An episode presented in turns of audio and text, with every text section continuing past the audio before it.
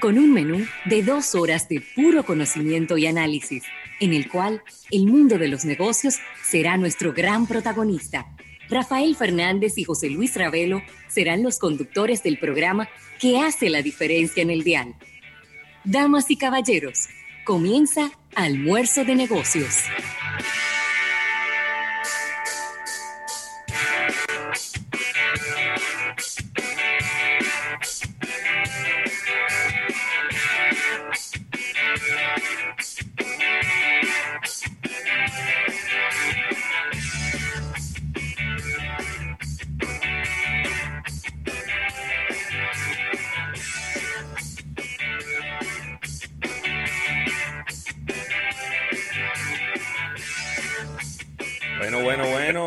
Buenas tardes y el buen provecho a toda la República Dominicana y el resto del planeta. Está en el aire almuerzo de negocios, señores.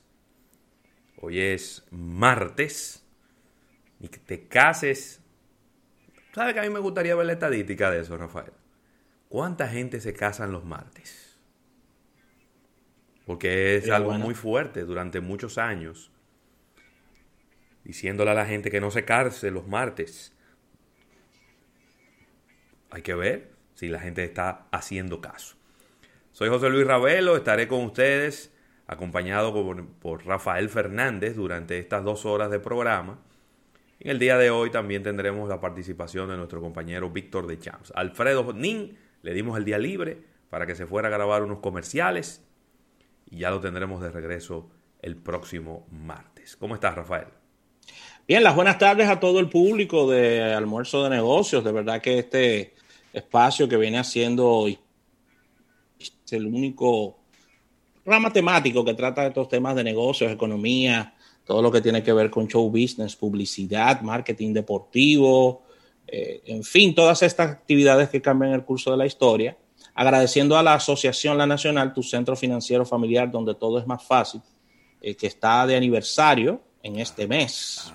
Los amigos de la Asociación La Nacional, felicitarles por toda esta historia de éxitos en una de las labores más loables, que es préstamos blandos para adquisición de hogares para todos los dominicanos. Y esta gama multiservicios que ellos presentan en su parrilla. Así que felicidades a todos los ejecutivos, clientes y vinculados a la asociación La Nacional. Agradecer a Centro Cuesta Nacional y su producto, su marca el Supermercado Nacional que hacen posible este espacio del día de hoy. Y ya entrando en la parte de contenido, como bien decías, Víctor de Champs, tendremos una portada de negocios, capítulo bursátil, innovación al instante y vamos a estar eh, compartiendo con nuestro público a través de las distintas vías, redes sociales. Recuerda descargar nuestra aplicación en todos los sistemas de galerías existentes en el mundo, al menos los más robustos, ¿no? Sí, claro. Eh, que, estamos eh, anexos ahí, nos descargas de manera efectiva.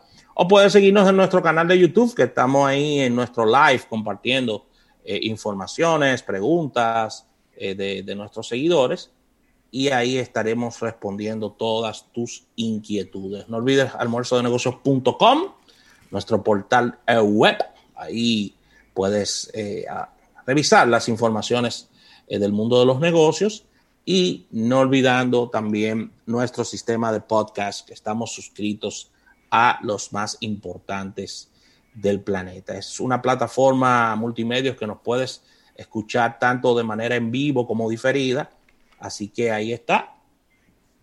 El plato servido, Ravelo. Totalmente, totalmente. Para estos fines. Sí, sí. Mira, eh, me, me llama la atención que recibí dos reportes de cómo está la situación en, términos de nuevos casos de COVID-19 y había como una diferencia.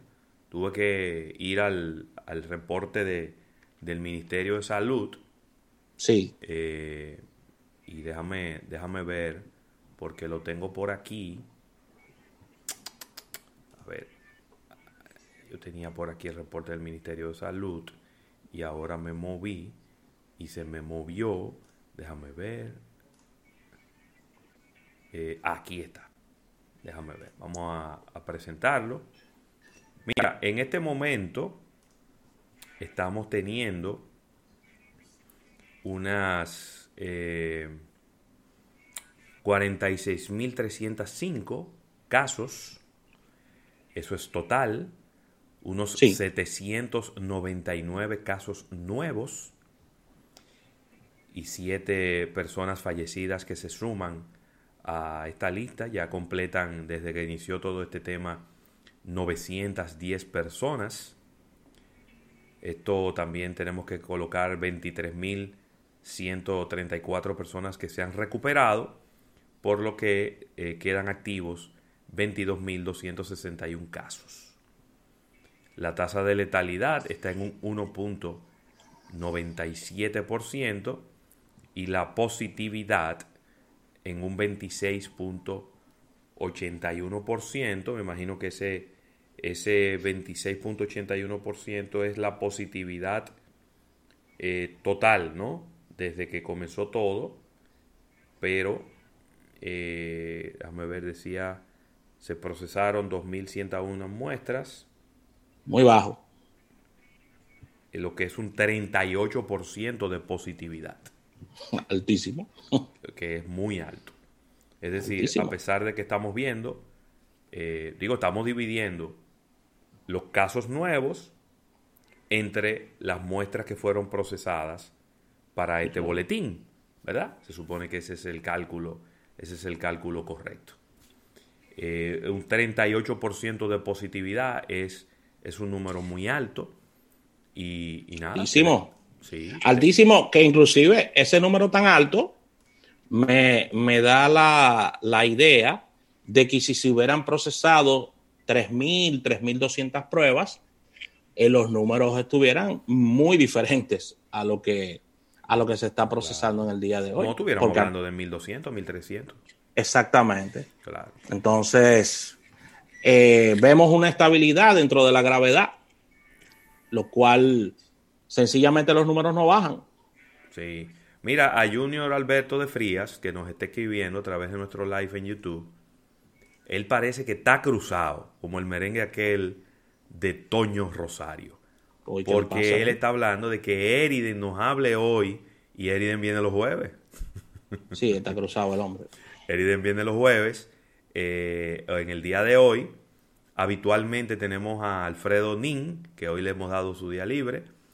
Y más tarde, en la segunda hora, tendremos a Víctor de Champs con eh, las noticias del mundo del entretenimiento. A Eriden lo tendremos el jueves y tranquilo que vamos a hablar de eso, porque ha habido muchas designaciones claro. Eh, relacionadas con, el mundo de la economía. Está casi listo ese equipo económico del gobierno ya. Sí. Ahí, nos, ahí faltan dos o tres posiciones, nada más. Por lo menos, yo diría que las posiciones más altas, ¿no? Sí. Porque ya está el Ministerio de Economía, Planificación y Desarrollo. Así mismo. Está también el Ministerio de Hacienda. Sí. Está la Superintendencia de Bancos. Está el gobernador del Banco Central. Está la Dirección de Presupuesto. Ah, la Dirección de Presupuesto también. Está ahí. Pero que la Dirección de Presupuesto depende del Ministerio de Hacienda. Sí. Y falta la Dirección General de Impuestos Internos. Sí. Que a pesar de que también depende de Hacienda, es un puesto, es un puesto neurálgico para, para cualquier país. Y se rehabilita una posición creada por el, por el presidente Balaguer en su momento, que es el asesor económico del Poder Ejecutivo. Pero que eso no es... Eso, es decir, un presidente puede tener asesores en el área que quiera. Eso no, eso no fue Balaguer el que lo creó. Que él fue el primero ah. que lo hiciera, es posible. Sí, pero la posición la creó Balaguer, esa posición no existía en el país. Es que un presidente puede tener asesores en el área que él quiera. Eso no es una posición, eso no es un ministerio. Es un asesor. Sí, pero la posición de asesor económico del Poder Ejecutivo fue creada por el, el presidente Balaguer, eso no existía en el país. O sea, no existía eso. Ese, ese, ese... Lo que quiero decirte es que no es una posición no existe, no existe en el tren gubernamental, no existe una posición como tal. Un presidente puede tener asesores en el área en la que él considere. Pero no existe en el organigrama del Estado, no existe esa posición.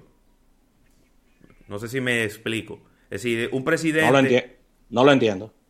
Es que no existe, porque en, el, en el tren gubernamental no existe. No hay, no hay un departamento que se llame la asesoría económica del Poder Ejecutivo, no existe.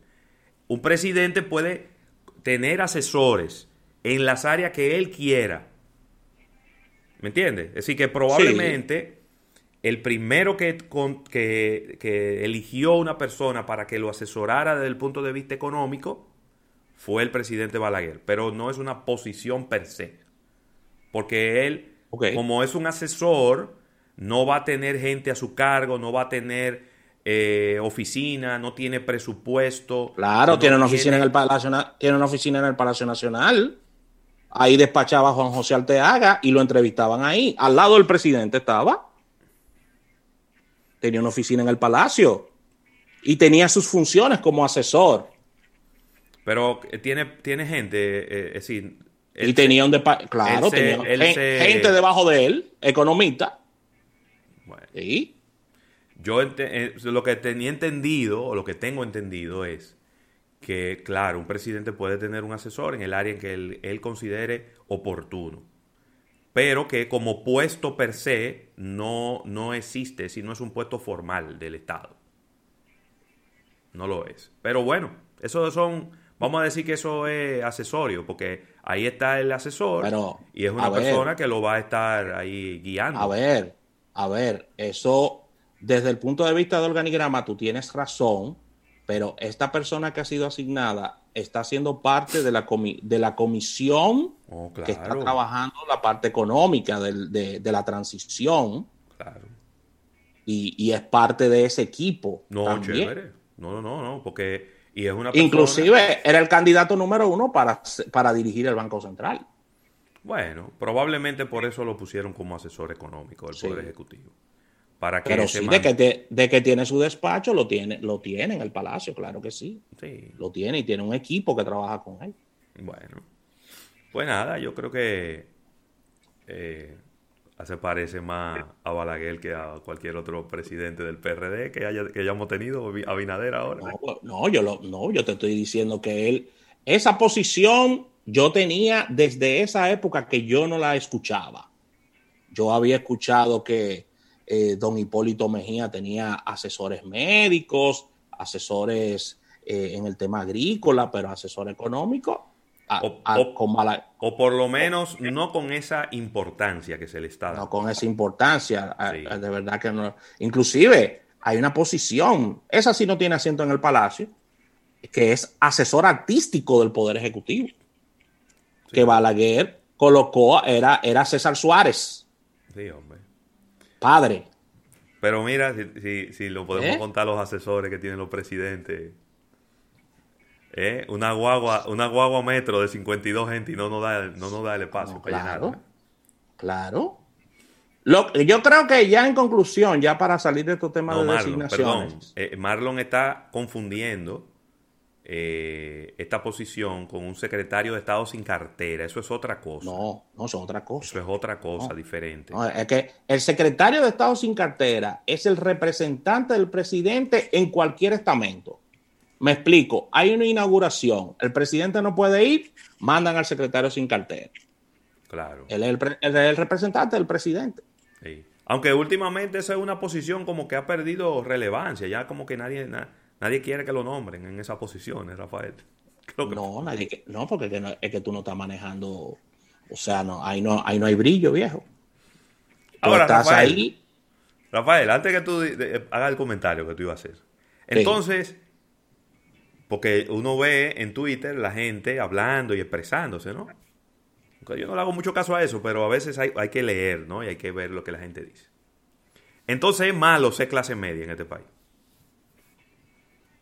Pero como malo. Digo yo, porque la gente se está quejando, o por lo menos le salió como el venenito de que esas personas que fueron nombradas en el, en el día de ayer, ¿no? Fueron unas cuatro o cinco personas que fueron ya eh, previamente se está anunciando que van a pertenecer al tren gubernamental y cuáles son las posiciones que van a, que van a tener. Un hecho sin precedentes en la historia dominicana porque siempre los presidentes esperaban eh, que llegara el 16 de agosto y entonces empezaban a salir los decretos.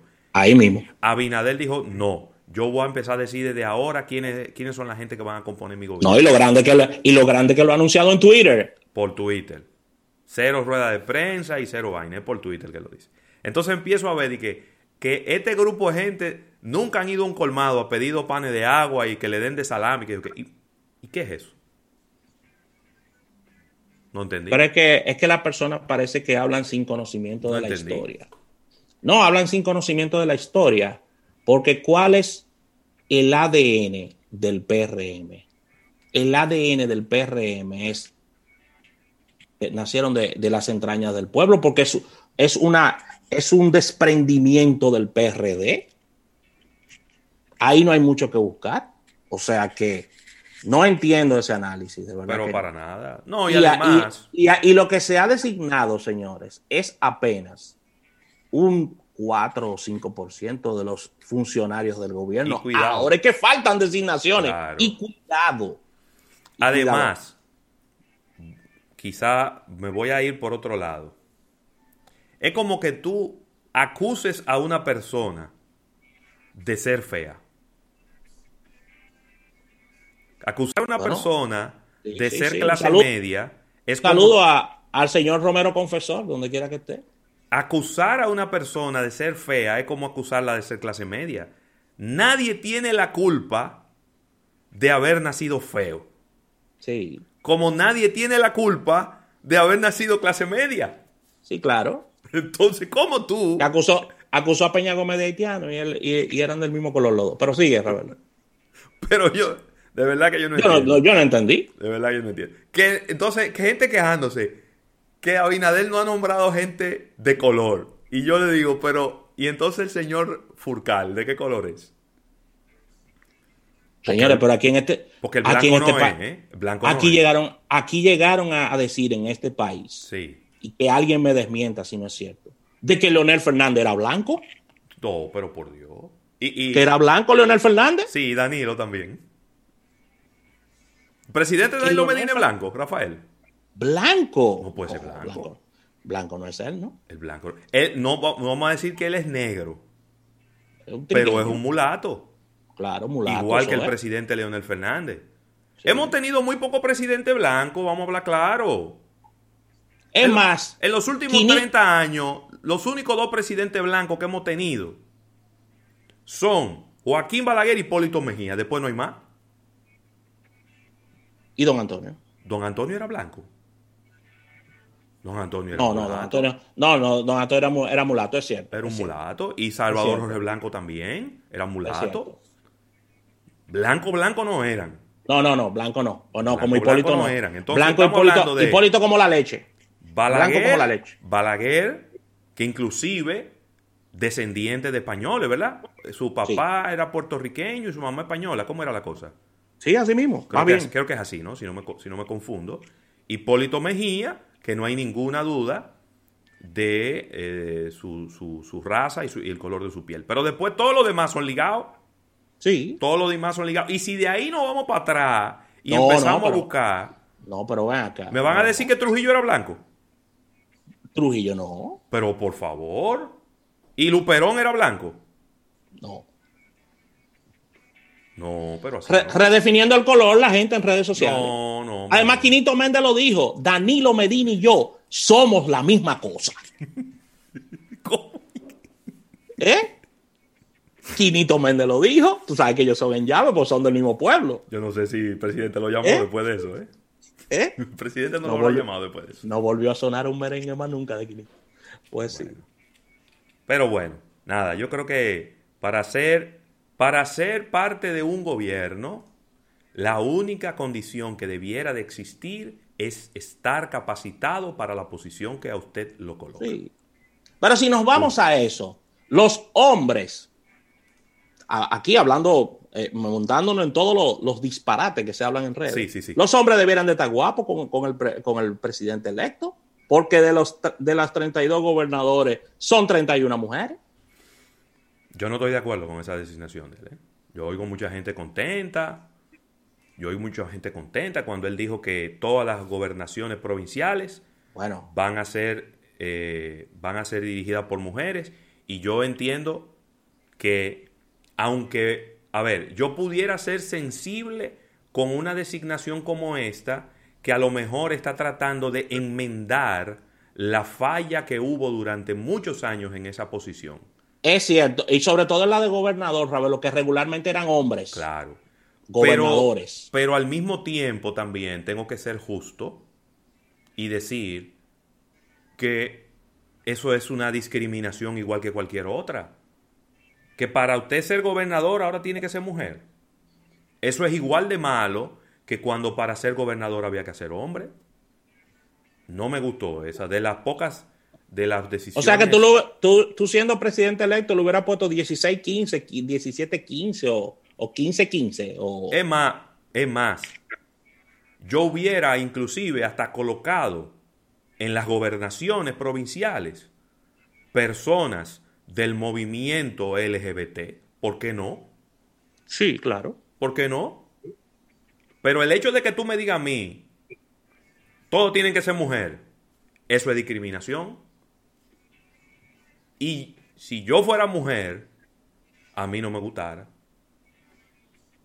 Pero eso, soy, yo, eso soy yo, José Luis Ravelo. Eso no. Las mujeres están contentísimas. Ah, eso. claro que sí. Porque Era cumpleaños. el feminismo nada más es y la igualdad y la equidad de la boca para afuera. Dime de los cumpleaños.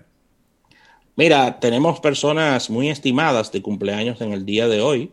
Felicitar a Cándida Acosta. Ey, espérate. Años en este día. Espérate. Doña Cándida, un abrazo para ella, una economista a carta cabal, Bueno, editora pero que- económica del Listín Diario. Pero es que no hay más premios. Ya todos los premios que se le pueden dar a un periodista en el área económica, ella lo ha ganado. Es cierto. Brillante. Sí. Me quito el sombrero ante doña Cándida, que es una excelente economista y escribe, o sea, siempre leemos sus Pero artículos claro. Para entender mejor la economía. Sí, Mira, felicitar a grandes amigos que están de cumpleaños. Eh, el Euren Méndez cumpleaños en el día de hoy. Euren Méndez. Wow, fiera. Felicidades. Un abrazo para él, inaugurando unos lentes verdes lumínicos en sus redes sociales. Yo sé que te gustaron. Así que un abrazo para el Euren en este día. Está de cumpleaños un buen amigo tuyo, está bastante perdido. Siempre nos dice que nos juntemos y, me- y nos debe una vuelta en su avioneta. Danilo Guzmán. Un abrazo para Danilo. Danilo un que paquetero. esté. Danilo, ¿Eh? un paque- Danilo un paquetero. Lo voy a llevar metió hoy a- porque está de cumpleaños. Se metió a político. Da- eh, así que un abrazo a mi Pero él tiene un hermano, negocio de, de que hace de que unas piernas de cerdo y unas carnes y unas cosas Ah, no espectaculares. y él No a nosotros no nos ha dicho nada, no nos ha invitado, Ay. ni, ni siquiera nos ha mandado una publicidad Ah. de eso. Voy a, voy a armar un chisme con eso. Yo no sabía nada. Claro, él tiene un negocio Claro. aperísimo y hace unas carnes que esos son de morirse. Y ni a ti ni a mí él nos ha invitado. Bueno, pues voy a armar un chisme con eso porque él y yo Dale, hablamos y, esporádicamente. chisme, por favor. Pero claro, porque fuiste tú que me lo dijiste. Mira, Ra- mira Ravelo, felicitar a un gran amigo tuyo, eh, más amigo tuyo que mío, amigo mío también. Heriberto Mendoza está de cumpleaños en el día de hoy. Claro, también conocido como el muñeco. Eh, sí, sí, sí, sí, sí, sí. Un abrazo, ya lo felicité a- tempranito. ama- amante de los gimnasios y de estar fit todo Sí, el sí, tiempo sí. y eso. sí, ¿eh? no, es fit, no, es bodybuilding. Ah, así, ¿verdad? Porque el Bodybuilding. traspasoya, el traspasoya eso. No, o sea no, no, el fit no. Es bodybuilding. Bodybuilding, sí, sí, sí. Sí, sí, sí.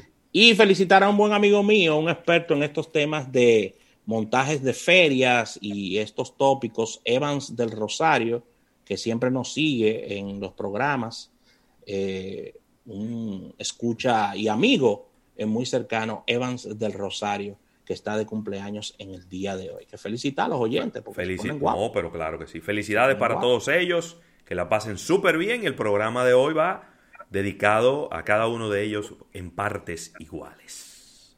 A verlo. ¿Qué pasó? Entonces, ¿cuál es el funcionario más feo ahora mismo? ¿El funcionario? Más feo ahora mismo. Mira que no hay mucho feo. No ¿Mm? hay mucho feo. ¿Dónde está Lidio? No, no, no. Digo, no, Lidio es árbitro ya. No, ya. Árbitro. no, acuérdate que ya él va de salida, ya él va de salida. ¿Eh? Sí, sí, va de salida. Va de salida. Saludo a don Lidio Cadeo, una montaña de, de, pulcritud, de lo poco que queda de Juan Bo en ese partido. Ay, ya, no me deje hablar mucho, que me incomodo. Eh, vámonos a un break comercial y cuando regresemos venimos con, con todo este contenido que hemos preparado para ustedes en el día de hoy, en este almuerzo de negocios. Estás escuchando Almuerzo de Negocios. Ponte nitro, ponte nitro, ponte nitro con Winnitronet. Ponte nitro,